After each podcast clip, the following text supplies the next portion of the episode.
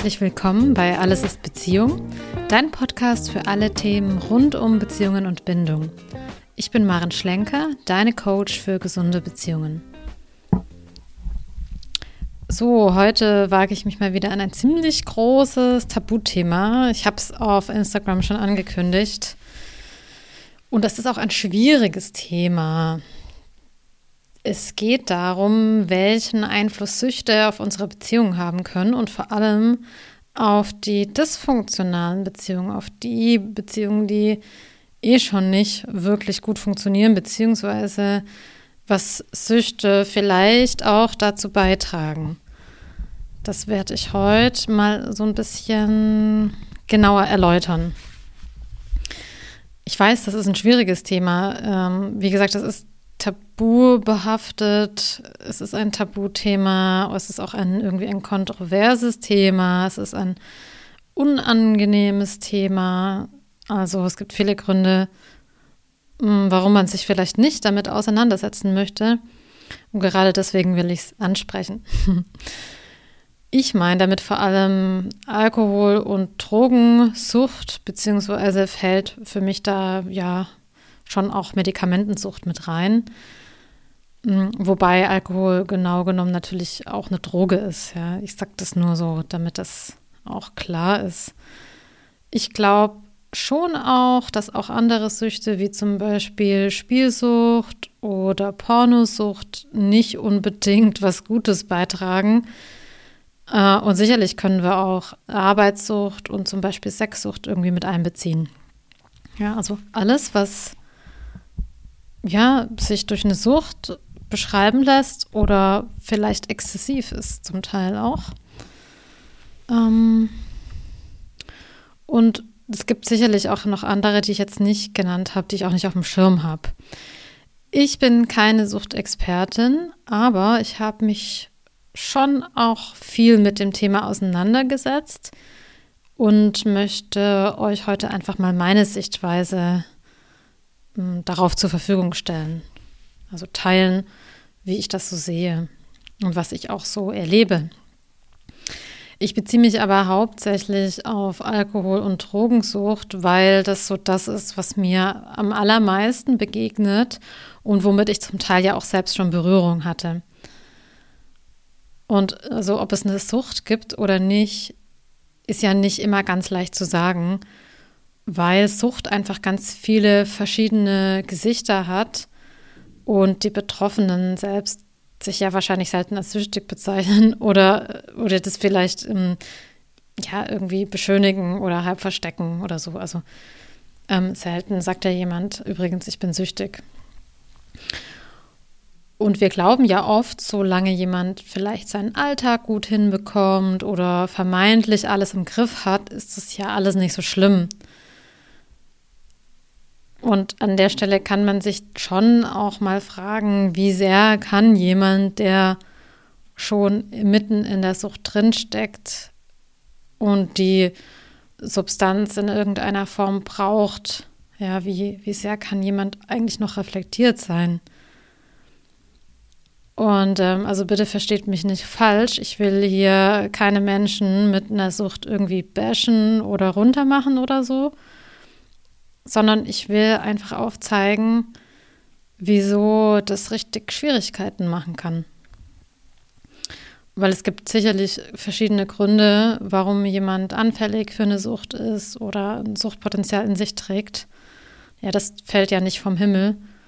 Und ich bin auch fest davon überzeugt, dass die meisten Süchte psychische Ursachen haben und sich da viel in der Vergangenheit finden lässt. Und dafür habe ich total großes Mitgefühl. Also ich glaube, in den seltensten Fällen wird man einfach körperlich abhängig. Das kommt dann eher noch hinzu. Ich habe auf Instagram gefragt, ob ihr Fragen dazu habt, ähm, wer das aus eigener Erfahrung kennt. Und es haben wirklich viele abgestimmt. Also danke dafür. Und äh, erstaunlich viele oder auch nicht erstaunlich viele, für mich nicht so erstaunlich, ähm, kennen das Problem.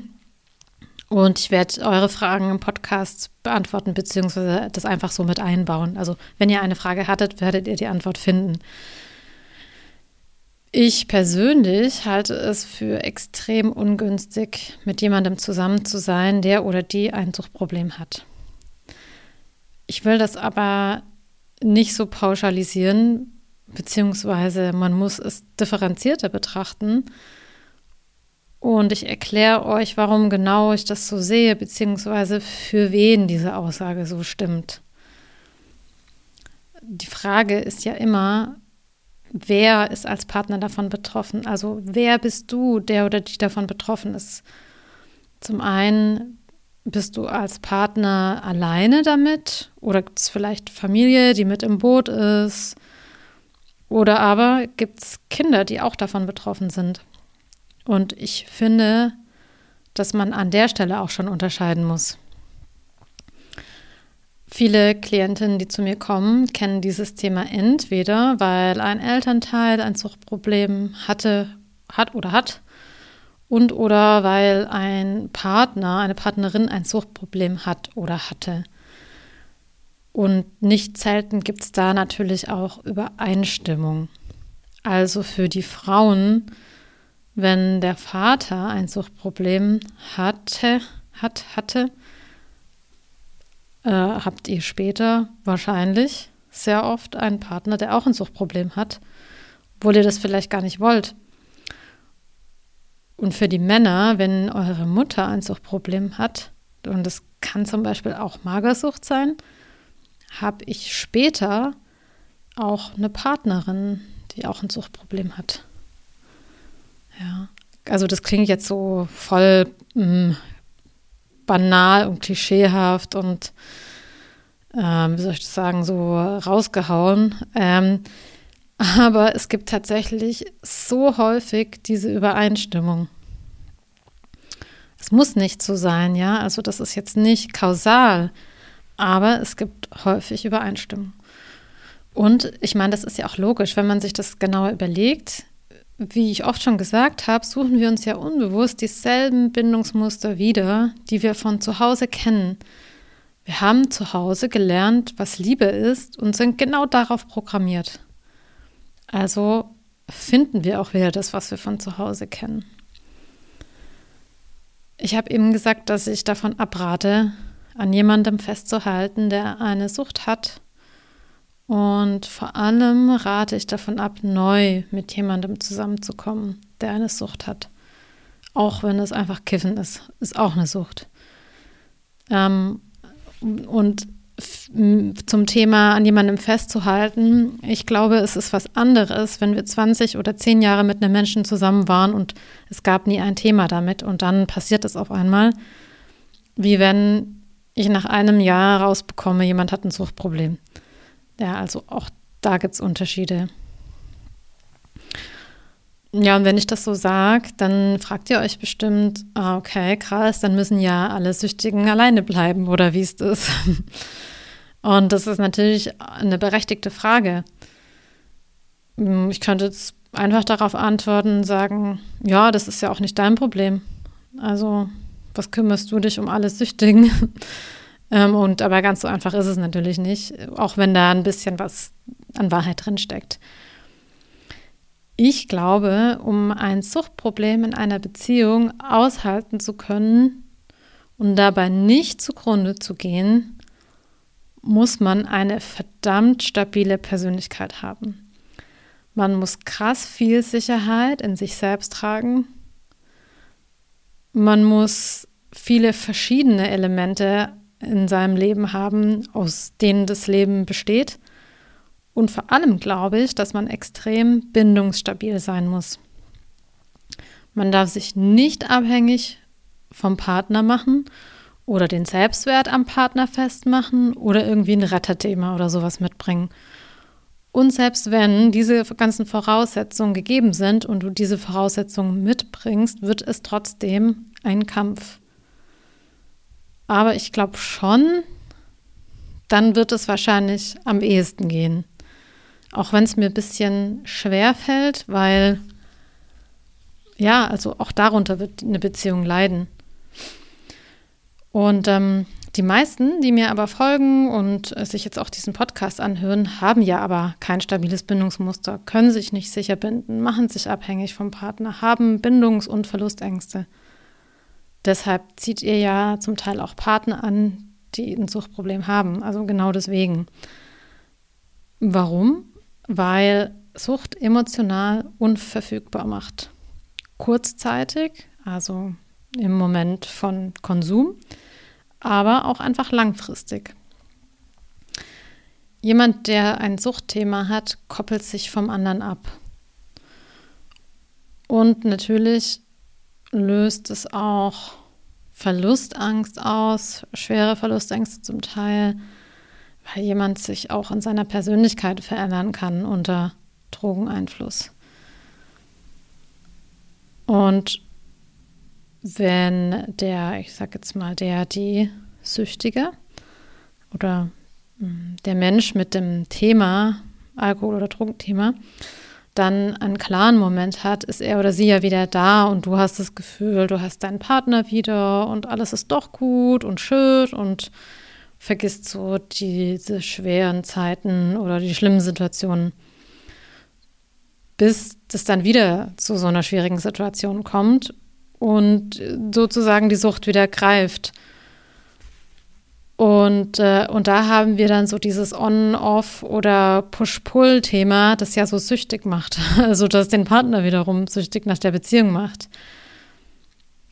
Und ich habe da als bindungssicherer Mensch, äh, bindungsunsicherer Mensch eigentlich nicht viele Möglichkeiten, weil ja immer unter allem die Angst mitschwingt, ihn oder sie zu verlieren. Deshalb macht man dann entweder mit oder man erträgt es irgendwie und rastet immer mal wieder aus. Es gibt unendliche Diskussionen und Streitereien. Äh, oder es kommt zu Handgreiflichkeiten. Ja, das ist auch echt nicht selten. Weil die sowieso schon dysfunktionalen Muster in der unsicheren Bindung auf die Spitze getrieben werden mit Süchten. Und aus all diesen Gründen würde ich Menschen, die nicht felsenfest im Sattel sitzen, echt empfehlen, das nicht zu machen. Das macht euch wahnsinnig. Und diejenigen, die das schon kennen, werden mir das bestätigen. Also man kann dann auch nicht vernünftig argumentieren. Zum einen, ich, weil jemand, der eine Sucht hat, der wird den Teufel tun und es einfach sein lassen und kann es auch nicht. Und man ist ja selbst so getriggert und in seinen eigenen Themen drin, dass man gar keinen klaren Kopf mehr bekommt. Also es ist extrem schwierig. Und natürlich kommt das jetzt insgesamt schon auch ein bisschen darauf an, wie sehr das den ganzen Alltag beeinflusst, also wie funktional das Leben noch ist. Aber um da so ein bisschen vielleicht mehr ranzukommen, was es auch mit dir macht und wie du dazu wirklich stehst, kannst du dich selbst ja mal ganz ehrlich folgende Fragen fragen. Wie gut klappt der Alltag und das gemeinsame Leben wirklich? Wie sehr bin ich bereit, mein Leben für diese Sache zu opfern? Meinen Alltag für diese Sache zu opfern. Oder auch einfach die Wochenenden. Wie lange mache ich das mit? Also gibt es da, gibt's da auch ein zeitliches Limit vielleicht?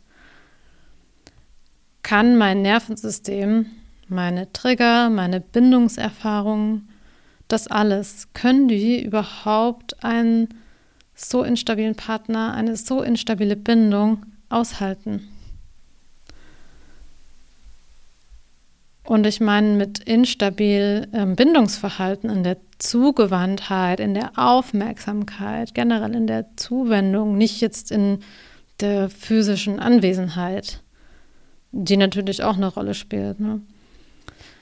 Wie stabil bin ich selbst und was brauche ich eigentlich selbst, um mich gut zu fühlen und mich in der Beziehung auch sicher zu fühlen? Wie gut oder schlecht geht es mir damit? Ja, so auf einer Skala von 1 bis 10, wie gut oder schlecht geht es mir damit? Welche Hilfe bekommt mein Partner, meine Partnerin oder nimmt er oder sie an? wie hoch ist die Wahrscheinlichkeit, dass jemand jemals damit aufhört?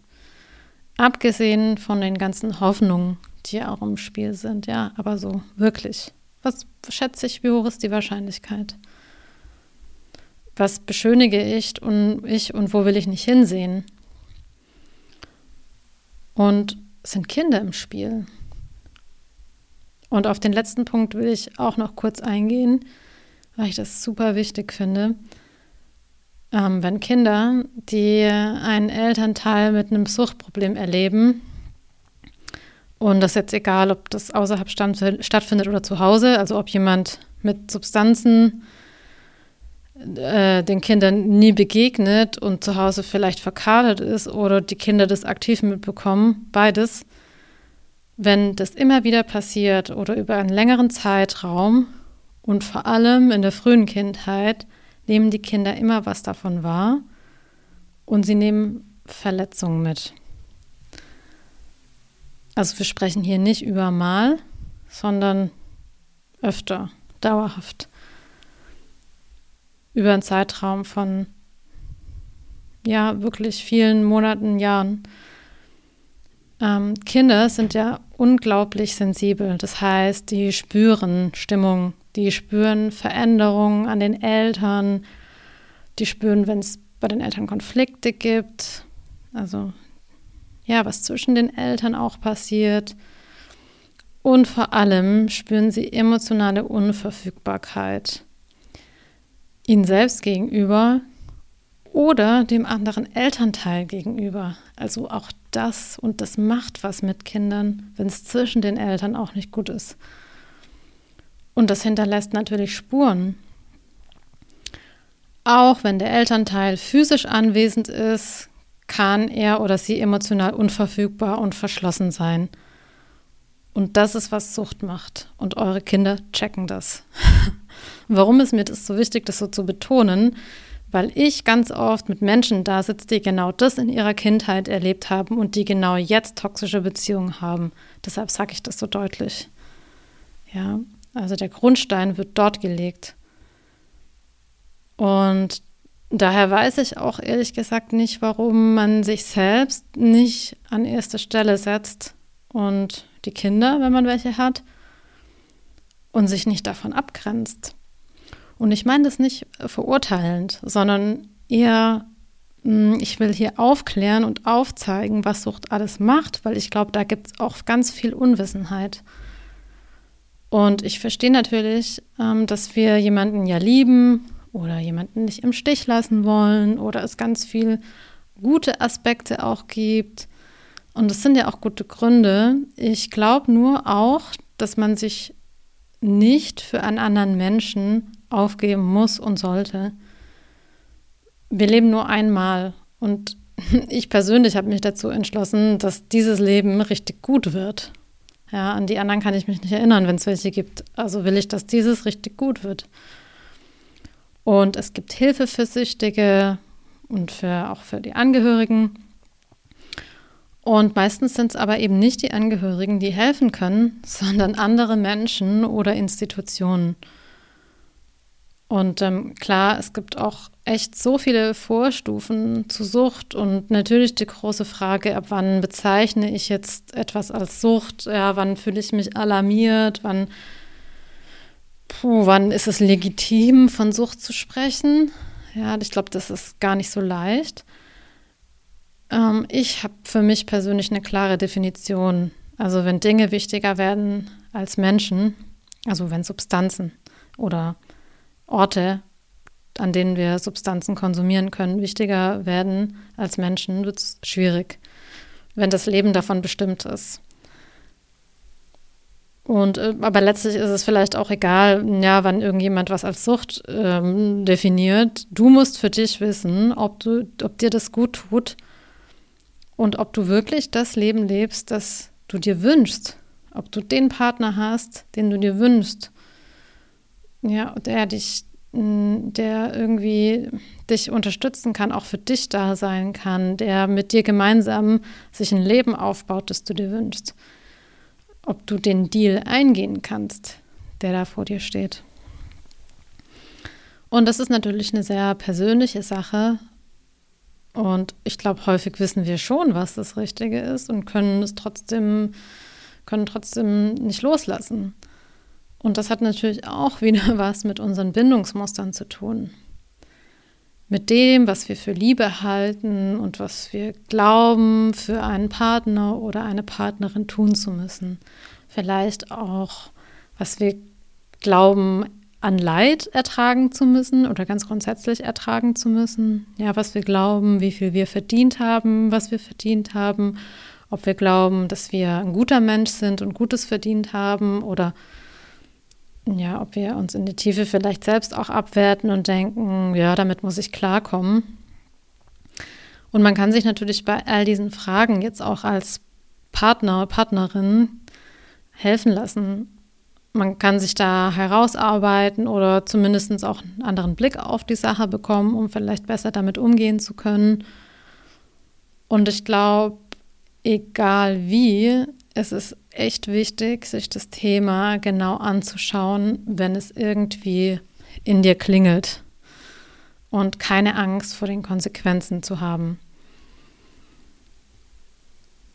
Und ich glaube auch, es werden immer noch sehr viele süchtige äh, Süchte in Beziehungen geheim gehalten. Also von beiden Partnern.